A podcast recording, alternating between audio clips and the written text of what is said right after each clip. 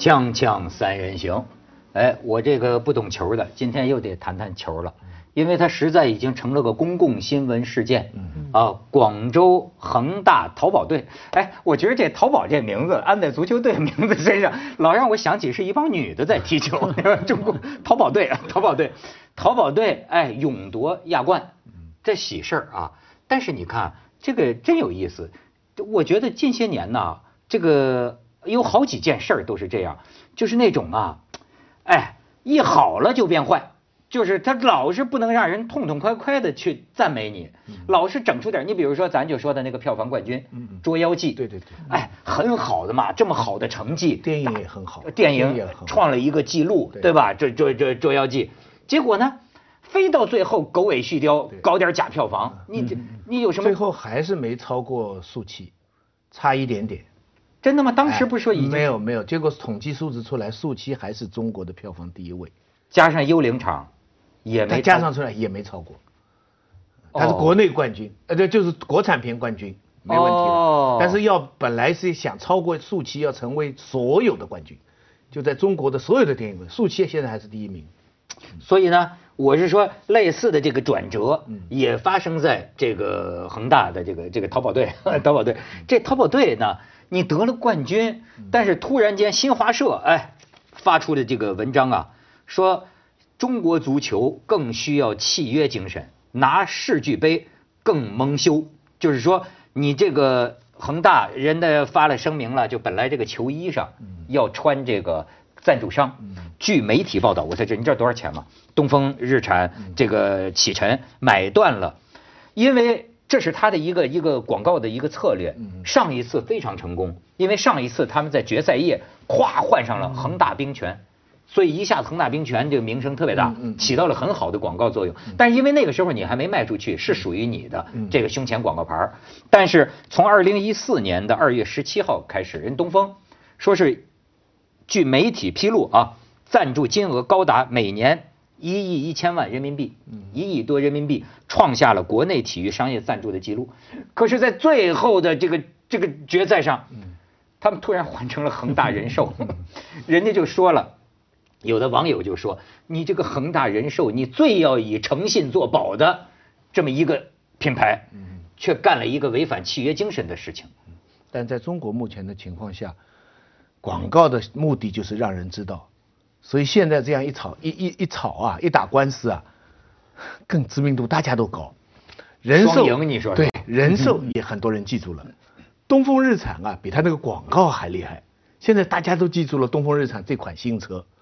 接下来这个这个打官司还会打一阵，上这个版面的机会会更多。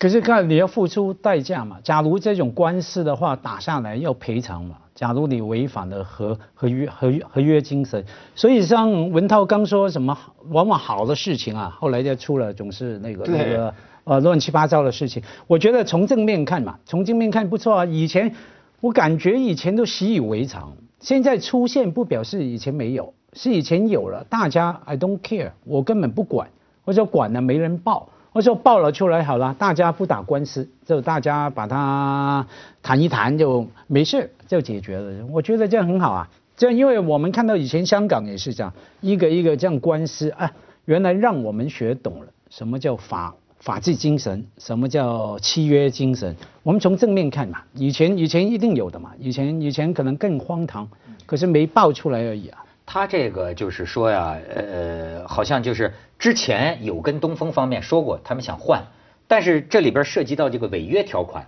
人家没同意，没同意。后来徐老师掌握点八卦是吗？他谈了很久了，他就是说他想撤，他想撤，然后他们肯定，我我猜哈，那下面这帮人啊肯定算过账，就是说他转到最坏我们要赔多少，可那个人寿进来那天晚上他收入是多少？他也许算算，他可能不赔，或者甚至还有多，所以那就那就那就打吧。不过你说的对，这个这个这个契约精神吧，这个在中国也是个新东西。而且呢，呃，还新东西，还是新东西。那我们还是新东西，对，还是新东西。因为中国过去还是强调身份嘛，中国现在很多事情还是强调身份，不是强调契约的。不过我总觉得这个恒大还挺好的，因为俱乐部队啊这种比赛啊，它拉动了一批粉丝啊。他们跑东跑西，这一场是在广州啊，他的票价最贵啊，超过那个巴萨皇马的这场。他的最这两场球是同同一，一个是晚上八点，一个是半夜一点，这是后面那场是全球关注，全球有多少亿的人看，但是最贵的票没有恒大的票贵，恒大三万九千多啊，人民币三万九千多一张票，我不知道马云是不是买的这张，但是他是真的，而且哈上一场在中东踢啊，整整一大看台全是中国的。恒大的球迷，你想，他们都是坐飞机跑到那里去捧场的，所以俱乐部的铁杆粉丝哈是这种联赛、职业联赛的基础，很好的。我看那个微博上好像还有一个土豪，就是花了三万多买票去，但是你知道他说他的目的是什么？为了就近看马云和许家印，他是马云和许家印的粉丝，所以哎，真的这成了一景儿，你可以看看这一段，咱们就不用花三万多也能看。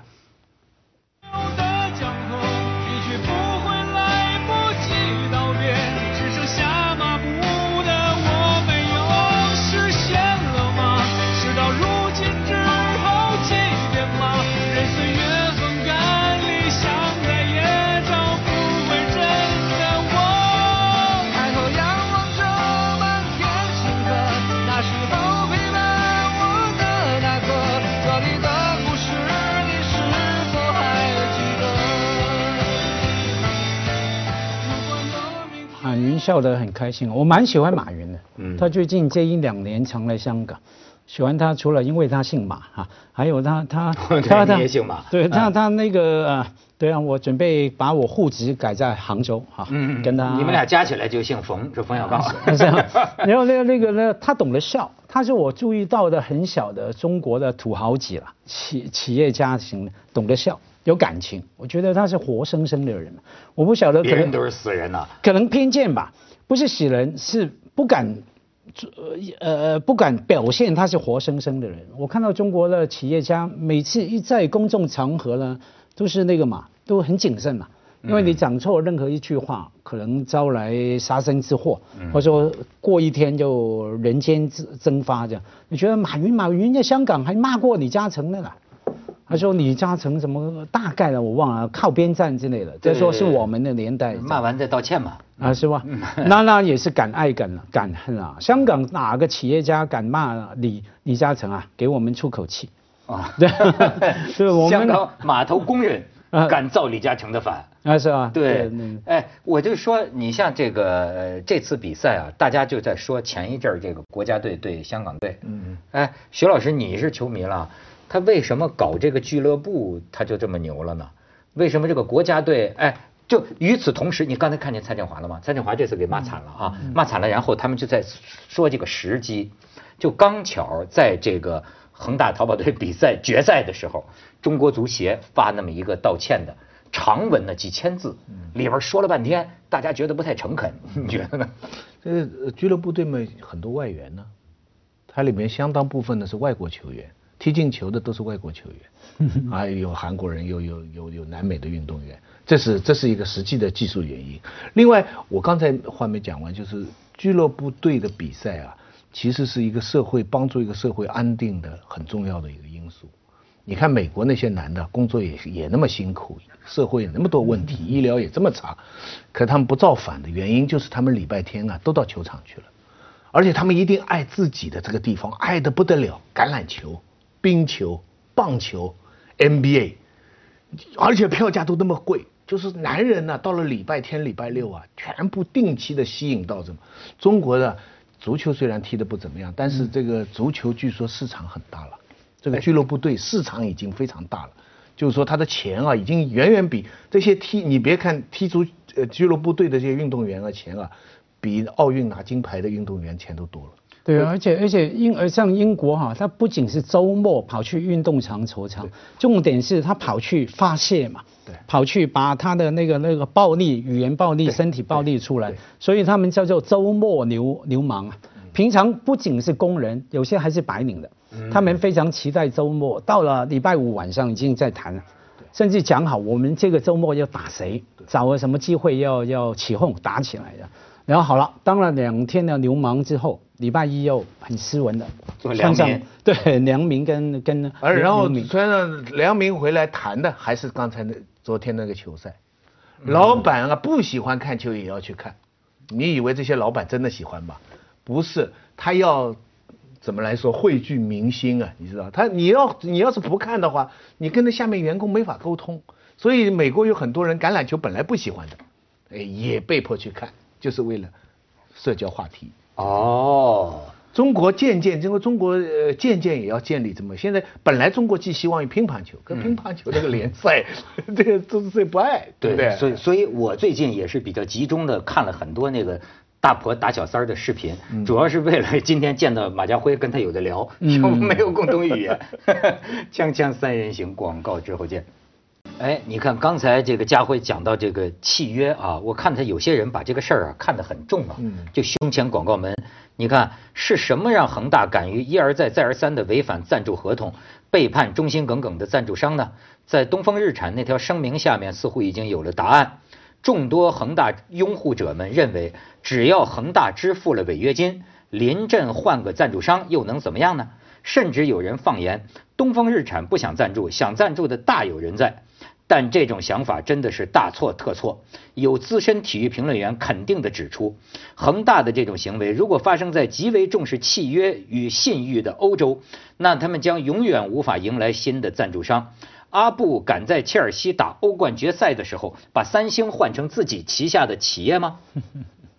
对，这是重点了。因为不仅是看这一次的事情嘛，那因为那个契约精精神往往是后面。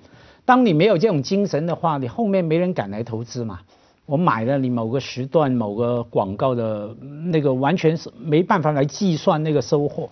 就资本主义最核心的部分。其实契约精神呢，徐老师说的对我也是比较陌生的。我比较熟悉的就是草莽精神。你看咱们这个改革开放三十年，我见到的很多企业家，老实说，我很佩服他们。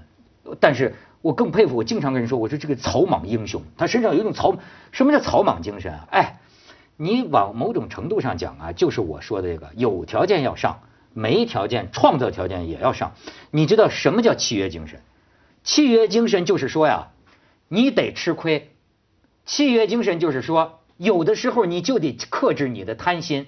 对呀，就差这一哆嗦了。很多人啊，就可以说我赔，完了吗？就那，但是我这个战略目的是更重要的。我我跟你说，我自己都觉得我签过的很多合约废纸一张了，因为彼此都知道，真要干什么的时候，哎，战略目标最重要的事情，其他的事情该赔就赔你嘛，对吗？但是，就是我觉得所谓草莽精神和契约精神的对立，就是这种拼命三郎的精神。你知道这种拼命三郎的精神，有的时候就是一种输打赢要的精神。没有，重点是草莽精神有另一要成立的话，一定一定有另外的条件，是说我根本可以不赔。其实草莽精神啊，你刚说好，我就干到底，我顶大不了赔你。可是我们看到很多的草莽精神，他最后总有一些方法，你看到是草莽一那个方面而已。其实有流氓的那个方面，他根本不赔啊，他可能打个电话，或者说用其他的方法。他不用赔啊，呃，褒义词就是草莽精神，贬义词就是流氓精神。其实契约契约的对面是身份，传统社会到现代社会的过渡的最核心就是身份到契约。身份就是说以前的人就是关键是你是谁，你父母亲是谁，你是什么位置，这个是最重要的。现代社会呢，你连什么国家的人都可以宣誓改变。契约能改变你的国籍，改变你的婚姻，什么东西都是靠契，就靠你的自由意志。中国有很多人，我相信，包括很多恒大的粉丝，到现在。他们认为恒大现在是国民英雄，搞得定。你看东风日产算什么？哎，你看我就想起，就有的时候你还真的说，你像我们香港凤凰卫视，我们就是一个这个内地人士和香港人士合作的这么一个台。我觉得各发挥优势，但是不是说互相没有看法。你看有的时候，你看要是大陆人就会觉得，这个香港人呐，你这个血就不热，你就没有热血。这么重要的一个节目，对吧？你非得说，哎，咱们这个预算呢是多少？跟谁签了合约是多少？什么这些条条框框、教条主义，对吧？错失良机。你看，很多时候反而是我们内地同事就觉得这家打破一切规范，什么没有预算，没钱借钱也得把这事儿给办了。你看，他有的时候会有这么一种感觉。这个可是两个不不冲突嘛？当我们讲到契约精神哈，我当然要替香港人说说点话哈。就是说，其实有一个时间的概念在里面。你永远不知道哈，我草莽，我这次打破了，用我各种的手段，我成功了，然后我再来再来。当你没有一个契约精神，没有一个稳定的可以估算的投入跟回收的估算的那个那个条件平台的时候呢，你永远不知道到了第几次你全部亏了。哎，你懂得草莽，你懂得流氓啊，别人也懂啊。你这一次身份比你大，我赢你，我吃定你了。像子东刚说那句话，我们香港人非常陌生了，搞定他，搞定，搞得定。什么叫搞得定啊？我们要看看看合约的嘛。好，下一回啊，原来你的身份比我大，我搞你不定了。我前面转了多少遍啊，全部没有。我告诉你啊，香港不是有某个电视台买卖吗？其中一个重要的股东是台湾的嘛，哈，台湾来的，他后来打官司嘛，跟一个香港股东。就是他讲出来嘛，就发生这种事情。他说啊，我被骗了，为什么被骗呢？那个香港的股东啊找我去吃饭啊谈的事情，我去就很奇怪了，我一个人去，怎么他带着律师在旁旁边？他说我们台湾人谈生谈生意啊。一句就闲话一句嘛，就把它解决掉了。那谈定了啊，原来不是那回事啊，原来他代言律师，他另外根据他们谈的东西，那律师就草拟录音记下来，对，还条款草拟了有利于他老板的那个那个条件。那你说的我不写进去，可是你说了，哎，我明明他也同意了，我说了，他说没有证据啊，没有证据啊。只是合约我写在那边哈，所以我意思是说，当你没法估呃呃来估算的话，你永远不知道你会栽在哪一次里面。其实也是保障你自己啊。对，所以说呢，你看你们香港人呢叫赚钱，嗯，我们呢叫抢钱，嗯，抢着就抢着，抢不着也很有可能，对吧？对。而且你说像上次周星驰那个跟那个华谊之间，哎，那不就是？就我觉得这个官司太有意思了，就是说这个，就是说双方通过电邮把这个事情，就是说票房呃票票票房超过某个之之上，利润该怎么分，通过电邮都同意了，都确认了。嗯。但是到最后，周星驰一方那个代表公司打官司，就是说，哎，但是最后法院呢支持华谊，为什么呢？没有签约，为什么没签约呢？就是大年三十就过年了。这个邮件放在这里，但是说我们这老总呢，他出去度假，他不在，等过完年回来再签，结果就没签这个字。可是呢，当时周星驰这一方的理由就是说，拿出所有的电邮，就是说，你看我们这个前此的电邮，双方对这件事儿都同意了，可是你这也没用，你都同意了，你在合约上，正式合约上对方没签字，所以最后法院，北京的法院吧，就就就判这个周星驰这方输嘛。也挺冤的，你说？对，我不晓得，因为因为可能他传了电邮，对方没有确认，不然的话，电邮不要说电邮啊，手机上面的通讯都可以被承认的，只要我们经过公证，对，是吗？嗯，我记得有，假如没有公证这一步哈，他那个有他的法律基础的，可能是没有确认嘛。比方说，我跟你提个条件，你根本还没回我嘛，你过年嘛，所以你可以不同意的嘛。可能是这样吧，我没有没有研究案情。对对对，这些咱们还是找点这个咱们容易明白的事儿吧。容易明白的事儿呢，就是，哎，有个有个有个应该祝祝贺的，就是这个冯小刚。嗯。冯小刚，咱这刚才讲了冯小刚，还讲这个什么华谊，这冯小刚得了这个金马影帝嘛。哎，我给现在就有一个那个叫穿越时代的新闻标题，我觉得这里边包含的意思很多，叫做什么呢？呃，今天晚上。正在北京开演唱会的冯小刚导演，在台湾获得了最佳男演员奖。这这，你说这是不是挺有意思？哎，就两岸三地嘛，你可以看看，可以看看。哎，咱们看一段。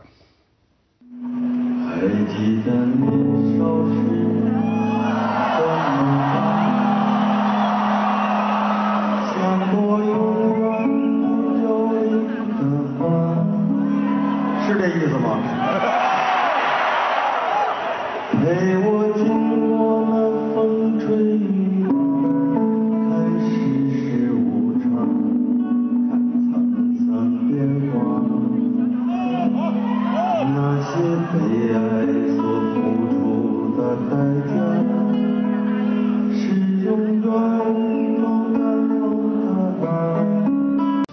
金马奖的大赢家是刺客聂隐娘聂隐娘，哎，对，他那个得了最佳剧情片，最佳导演，呃，完了侯孝贤那个《心愿》。侯孝贤之前两部片子啊，《悲情城市》啊，还有一片什么好好男好女啊，两次最佳导演，但是正好撞到那个时候是人在纽约，女人四十得了最佳片，所以这次他是第一次得金马。我呢做了一个对比，呃，金马是给了《刺客聂隐娘》，香港的金像奖是给了《黄金时代》。大陆的金鸡奖呢，给了《狼图腾》。哦，哎，那个那个，但是大赢家是《智取威虎山》，得了三个奖，最佳张涵予啊，最佳男主角，对，导演是徐克得了。这个比较之下哈，呃，现在反而是香港、台湾的电影节更追求艺术片。呃，大陆的金像奖影响力大弱，你看。一般人家都不注意，也不成为一个大新闻。照理说，内地的电影市场这么大，现在全球第二。反过来，香港的金像奖跟台湾的金马奖受广泛的报道。哎，对呀，而且大陆也受很很大的报道。对呀，而且呢，更重要的是，本来不是说香港文化沙漠嘛，台湾这个是文化边缘嘛。可是恰恰香港、台湾的电影奖追求艺术片，反馈而且引起大陆的。这个反过来思考，他们觉得，哎，我们这里怎么没有许鞍华？我们没有这个这侯孝贤这样拍电影的？这这是个很有趣的现象。哎，你提出的真是很有趣。我我也是觉得，按说呢，就是金马奖啊，年年都有人骂，包括咱大陆的，我都听过好几回了。这个。比如说什么，好像巩俐有一年没得啊，也是呃撂下两句什么话。今年这个大圣归来的那个制片，你觉得也输给了麦兜啊，输给了麦兜，他也大骂一通，就说你们自娱自乐的什么金马奖，对吧？结果反而未获网友支持，网友就是说，哎，我们拿你当个国产动画这个好的起点，您还真拿自个儿当巅峰了，对吧？就是等等就说，但是尽管你这年年骂呀，很多不满意啊。怎么还就感觉这个金马奖，就是透着比那个大陆的比金鸡奖受关注。大陆有什么百花奖、金鸡奖、华表奖？它百花奖、金鸡奖这合起来都叫金鸡百花奖啊。但是隔年一一年是百花，一年金鸡。怎么感觉是好像？因为因为其实这个跟我们前面谈的合约精神是有关系的。你从整个电影产业来看嘛，香港跟台湾电影产业走在中国的前，中国大陆前面嘛。那走在前面，它的现在已经被抛过了。不要不要说现在嘛，我说一直以来它发展走在前面的意思是说它起步早，一直下来整个产业发展的早，很多方面都确定下来了，包括了什么？包括了那个班长评审。所以前面呢，在产业起来的时候，焦点可能放在商业电影里面。后来又不不是了，后来就说，哎，你投了多少心力来做这个电影？然后呢，每一次的评审呢，都是整个 community，整个电影圈啊的人啊的精神的。凝聚。你的意思说这个评奖相对比较专业，比较。它专业有几个方面，第一个是整个电影行业的参与的人，每一年的凝凝聚聚起来，就是说我们认定来鼓励哪方面的精神，还有公开，像香港跟金马啊台湾金马奖哈，评审谁当评审，几票，会议记录你查得到的，你查得到的。OK，你你你可以争议，可以说，哎，我不同意啊，你有偏见，哎，可是任何的评长啊，包括了那个诺贝尔，都有一种叫做专业的偏见啊，我相信任你的专业啊，所以你有偏见，我们接受，所以就跟合约精神是一样的嘛，你可以可信嘛，有 certainty，有稳定性，我觉得这样这样，所以说每一年啊，可能有些负面的意见，有些骂，有些什么，可是整体来说，另外一个有趣的现象就是。除了这个《智取威虎山》，嗯，在金马奖得了一个最佳视觉效果奖以外，除这个以外，其他所有它里边得奖的片子，要么还没在内地上演，要么票房不过亿。嗯，不过亿在大陆就是 弱势群体了。啊，《山河故人》两千九百万。哦。啊，那个那个叫什么？那个《聂隐娘》啊，六千多万。那个《捉妖记》啊。很多提名一路陪跑，一个奖。对，你看那个侯导特别酷嘛，不苟言笑。有的网友就说：“当然，票房那么低，他能高兴吗？”就 是这么出现。所以中国内地现在走到了票房。